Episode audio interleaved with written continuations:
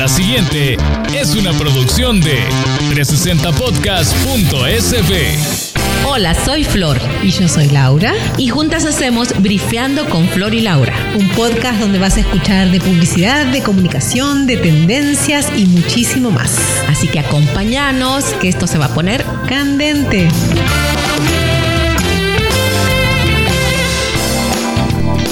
Bienvenides, bienvenidas, bienvenidos, bienvenidis, todis eh, a un nuevo episodio de Brifeando con Flor y Laura.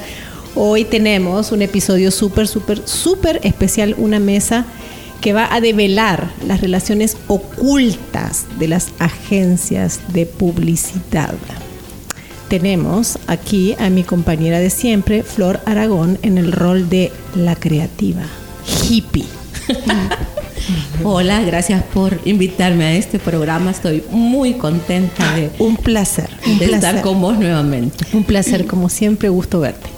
Tenemos también aquí de invitada a Claudia Chacón en el rol de la clienta. Veremos si ella tiene o no siempre la razón. Bueno.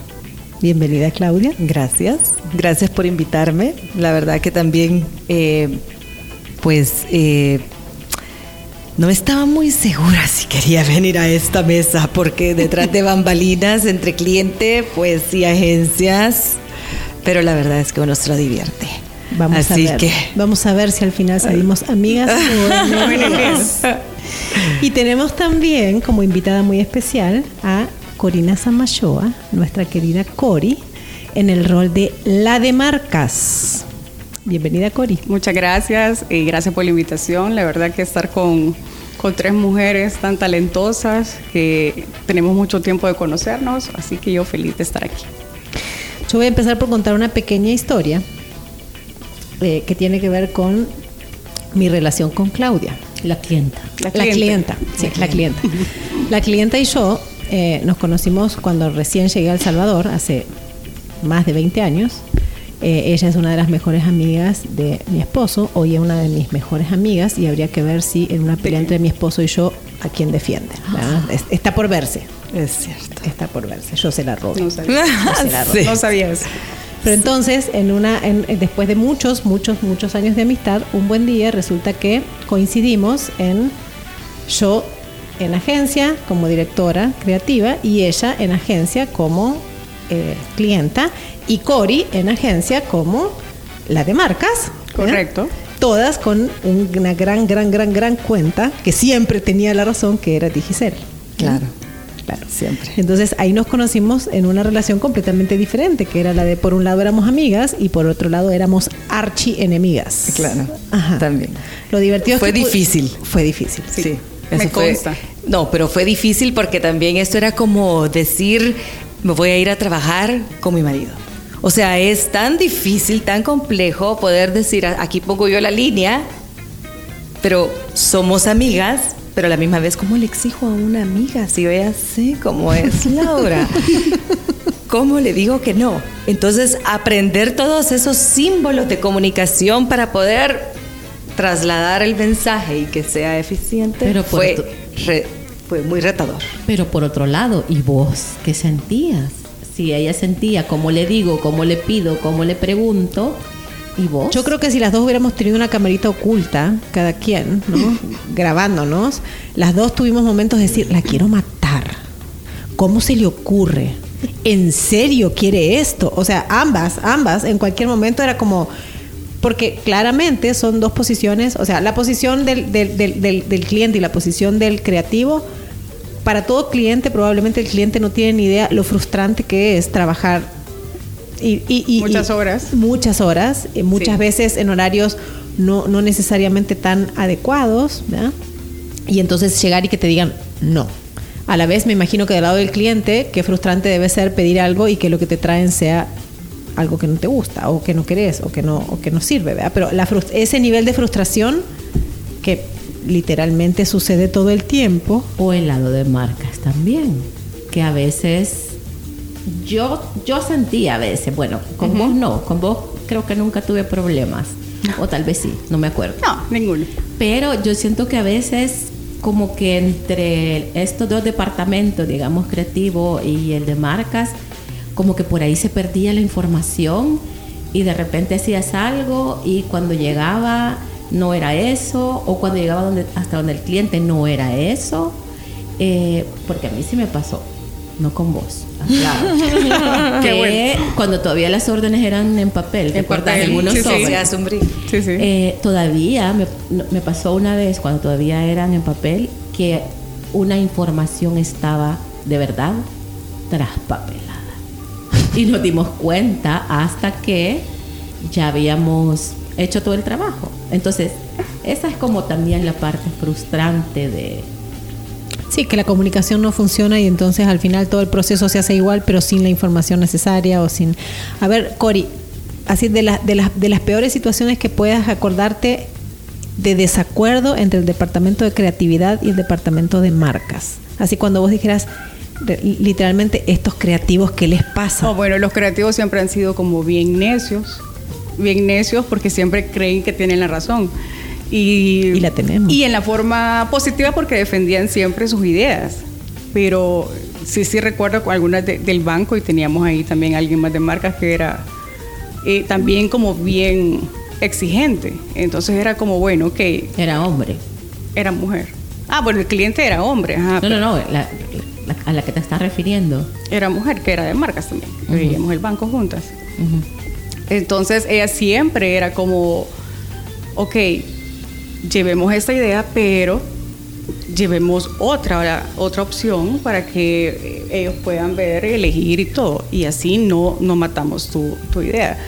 Pero sí, eh, lo que pasa es que los creativos, sobre todo hace muchos años, ellos eran, wow, no, yo voy a presentar, yo voy a hacer esto y a mí me gustaba que fueran así pero el rol de marcas, de alguna forma, para muchos creativos era como la que pasa papeles, la que, la que solo pasa la orden y ni siquiera las pasan bien y todo. Y nosotros también nos quejábamos de creatividad que no leen las órdenes, ahí decía, no hacen eso y así, ¿verdad? Entonces, pero yo creo que depende de, de cómo te lleves como equipo, que seas un buen equipo. Yo siento que, que eso de las personalidades, Laura era como a veces bien explosiva, y decía de la cliente aquí presente, no, y claro, ya no sé qué quiere, ya no sé qué quiere, ya. Y, entonces había que, no, tranquila, mira, pensemos en otra idea. Bueno, y ahí ya, cuando regresamos a la agencia, era bien frustrante a veces ir a reuniones y, regresar, más que era ese equipo, este equipo era solo mujeres, tanto del lado de, de, ustedes como del lado de la agencia. Puras mujeres éramos. Sí, éramos puras mujeres. O sea, creo que no sé quién era el director en ese Aparte de vos había alguien hombre, no. No. Éramos solo nosotros. O sea, en algún momento, en algún momento estuvo Pablo, en algún momento, o sea, hubo, hubo, sí, hubo participaciones. Que, eran duplas. Ajá. Yo me recuerdo que eran duplas. En algunos momentos. Pero eran puras mujeres, entonces, y eh, yo trataba con cinco mujeres distintas, con una veía una cosa, con otra veía otra cosa, pero bueno, es como también de personalidad, yo como me llevo bien como todo, con todo el mundo y eso me ayudó un montón. Y con creatividad igual, siento que ahí depende de los equipos que sean. Nosotros tuvimos buenos equipos. Sí, tuvimos. Y, al final, ahora estamos hablando como de las cosas, las, disruptivas o, las conflictivas, pero gran, parte del trabajo de las agencias, por ejemplo, yo me acuerdo aquella, a ver si te acordás, de, eh, ya estábamos en el edificio de la San Francisco y eh, era un agosto y había, eh, ¿se acuerdan en aquella época? Vos te vas a acordar perfectamente, Claudia, aquella época en la que había espionajes ah, respecto de eh, ah. los premios y regalos y regalías que había en cada una de las vacaciones. que me acuerdo yo de eso, que nunca pues llevé Entonces, habíamos trabajado toda una campaña basada en un regalo que a último momento se supo que que la competencia te llevaba y entonces se cambió por completo el concepto, el regalo y entonces los últimos tres días antes de las vacaciones estábamos haciendo vallas, mupis, radio, televisión, eh, o sea, absolutamente todo el POP de las tiendas. Entonces era todo, todo, hasta altas horas de la noche. Hasta muy altas horas de la noche. Muy altas horas de la noche. Entonces me acuerdo de haber sido los que nos pasó dos, dos, años seguidos. Dos años seguidos. Sí. Éramos el único grupo en la agencia, ya los demás ya se habían ido, estábamos en vacaciones y estábamos ahí Trabajando. prácticamente en calzoneta, o sea, era lo único que faltaba, pero todos estábamos ¿verdad? muy, muy, muy de verano, muy relajados, muy esta cosa de que era como, bueno, ya que estamos acá, pasémosla bien, y eran momentos memorables, o sea, cansadísimos, pero de reírnos y reírnos y reírnos, porque Eso es lo importante de cuando te llevas bien con tus compañeros, porque hay- habían equipos que se peleaban, se odiaban y, y se trataban mal. Nosotros creo que traspasamos lo que era el trabajo y fuimos amigos, hemos sido amigos. Y quizás ya no nos vemos tan seguido, pero, pero hacíamos cosas fuera de la agencia, fiestas y los cumpleaños y lo que sea. Entonces eso ayuda mucho. Me imagino que ese mismo conflicto está en los, co- en los equipos de marketing también. O sea, el equipo de marketing en su relación con la agencia, no todos los integrantes tienen la misma relación, no todos los integrantes lo agarran de la misma manera. No, No, yo creo que todas las relaciones también, cuando son, eh, cuando uno comienza, se va conociendo. Entonces yo creo que ya con el tiempo ya podemos irnos anticipando a ciertas reacciones y ya también eh, logramos también quizás adaptarnos al otro y empezamos a construir estas relaciones, vamos construyendo y cruzando también esos puentes en equipo. Porque al principio era como, ah, lo de, las, ag- lo de la agencia y el cliente. Pero llega un punto que yo me recuerdo que tenía la agencia instalada hasta con escritorios adentro de la oficina, que era una vez que estábamos haciendo un rebranding. Y allí yo creo que ese fue el antes y el después también de que uno ya siente que en realidad ya lo llevan en la sangre, ya están todos con el mismo objetivo, porque también partamos, y creo que aquí es bien importante también mencionarlo sin entrar a, a- a lo, a lo básico ¿verdad? de marketing, pero los objetivos eh, del cliente siempre van a ser pues generar valor para el accionista y entonces por lo tanto tenemos que generar eh, las ventas, generar una experiencia con el cliente, la lealtad, etcétera. Y eso, poderlo traducir en una conceptualización en función a lo que quiere el cliente, ese- esa es la parte de que si no hay un buen equipo que tenga una buena comunicación, que logren eh, entenderse, porque unos son creativos y los otros son más numéricos y los otros son racionales. Entonces, poder encontrar donde convergen esos dos puntos, claro. ese es el reto más Y grande. además- sin, sin dañar esa relación, claro. O sea, de alguna forma eh, vamos a estar en desacuerdo y está bien que estemos en desacuerdo porque no sabremos Es parte es parte. Pero sí encontrar esa, ese, ese punto, quizás ese feliz término, ¿verdad? Para que yo no soy el experto en marca, pero la agencia sí lo es. Entonces encontrar ese, ese, ese punto medio. Medio. Porque al final creo que también tenemos que disfrutar el proceso. Y es que fíjate que hay una palabra clave ahorita que lo estás diciendo y creo que la palabra clave es confianza. Que, ajá, como cliente tú confías en la agencia, en marcas y en los creativos, en que eh, son los profesionales de- de- del rubro, ¿verdad? Eh, y tiene que haber cabal cierta confianza en que lo que están haciendo es lo que tiene que ser, pero aparte lo que vos esperás como objetivo para tu marca. Y al mismo tiempo, hablando de relaciones, yo creo que, que, bueno, no creo, sino que casi siempre los clientes con los que tenías más éxito eran con los que tenías una mejor relación de amigos. Porque, Sí. porque nosotros, yo igual Sí. tuve, tuve clientes con los que salíamos, eh, celebrábamos cumpleaños y toda la cosa.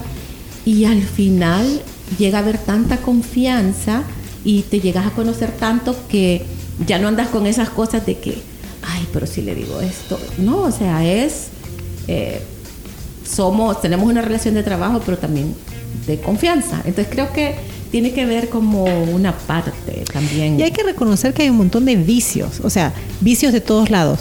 Hay un montón de equipos de marketing eh, donde ahora, eh, digamos, hay un cambio generacional en muchísimas empresas, en empresas familiares por sobre todo, donde eh, las nuevas generaciones están asumiendo los lugares de mando, ¿no? Pero durante y aún así, esto muchas veces todavía hay como el conflicto de si las cosas siempre se hicieron así y funcionaron, porque las vamos a hacer de otra manera. Eso es como un vicio dentro de, de muchos Sí. equipos de marketing de muchas empresas. Y en las agencias hay un montón de otros vicios, sobre todo en el área de creatividad, que claramente el paradigma de marketing ahorita ha cambiado y es como eh, las soluciones tienen que estar en función de las necesidades de las personas. Pero hubo una época, sobre todo cuando vos hablabas, Cori, de cuando los creativos eran estrellitas, ¿verdad? Donde, sí, donde eh, El, el- el- el vicio asumido era eh, lo que importa es la creatividad y lo que importa es la mejor idea y lo que importa es lo que sea eh, fantástico y resonante, lo que, gane importa premios. son los premios. Lo que importa son los premios. Ay, no, Exacto. eso sí es un Exacto, tema interesante exacto. lo de los Pero entonces ese, ese, esa, tanto la postura de un lado como si siempre lo hicimos así porque lo vamos a hacer de una manera diferente, como lo que importa es hacer algo que sea Los espectacular. Ambos vicios hacen que la relación sea súper conflictiva, porque en realidad ninguno de los dos está respondiendo a, A las la necesidades de las personas. Exactamente. Y ahí todos alguna vez caímos en esa, ¿verdad? Tanto de un lado como del otro, creo que hemos tenido alguna vez esta, esta cuestión de, de perder de vista que el objetivo era muchas veces salir a la calle, entender qué es lo que las personas necesitan efectivamente y hacer algo que tenga que ver con eso y no con ganar premios. Y Yo creo que también, solamente quizás cuando me remonto para atrás, es que cuando, cuando de repente todo va bien y todo va, todo va eh, Próspero. pumping, ¿verdad? próspero. Sí, claro. Todos estamos bien, una relación armoniosa, vamos con mucha tranquilidad, pero de repente, de repente da un giro de timón, quizás la industria y entonces Sí, eh, la, la competencia eh, probablemente viene e innova y entonces tú te has quedado rezagado en algo.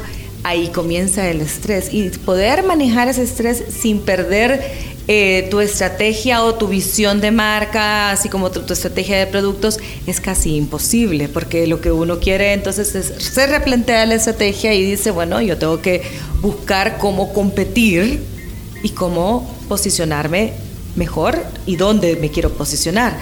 Y yo creo que esa es la resistencia que es de repente en ese estrés se muestra la resistencia en el equipo. Que uno opina, no, yo tengo que hacerlo de esta forma, después la agencia se lo traslada después de la agencia dice, no, lo tenemos que hacer acá. Y para mí ha sido esa quizás una de las experiencias o de las lecciones aprendidas que yo me he llevado trabajando, bueno, con Laura, que era aquella que yo decía, ¿y cómo vamos a hacer para poder competir? Pero obviamente es de la naturaleza humana que ella me pusiera la resistencia al principio con la locura que quizás tenía yo en la cabeza, pero siempre luego con la madurez volvías y me decías, va, ok, ¿cómo lo vamos a hacer? Y sobre todo cuando ya no tenés mucho tiempo, que había que pensar algo de hoy para hoy o para mañana y Alto, alto, alto, alto, que el tiempo es tirano, esto continuará. Escuchen la segunda parte en el próximo episodio.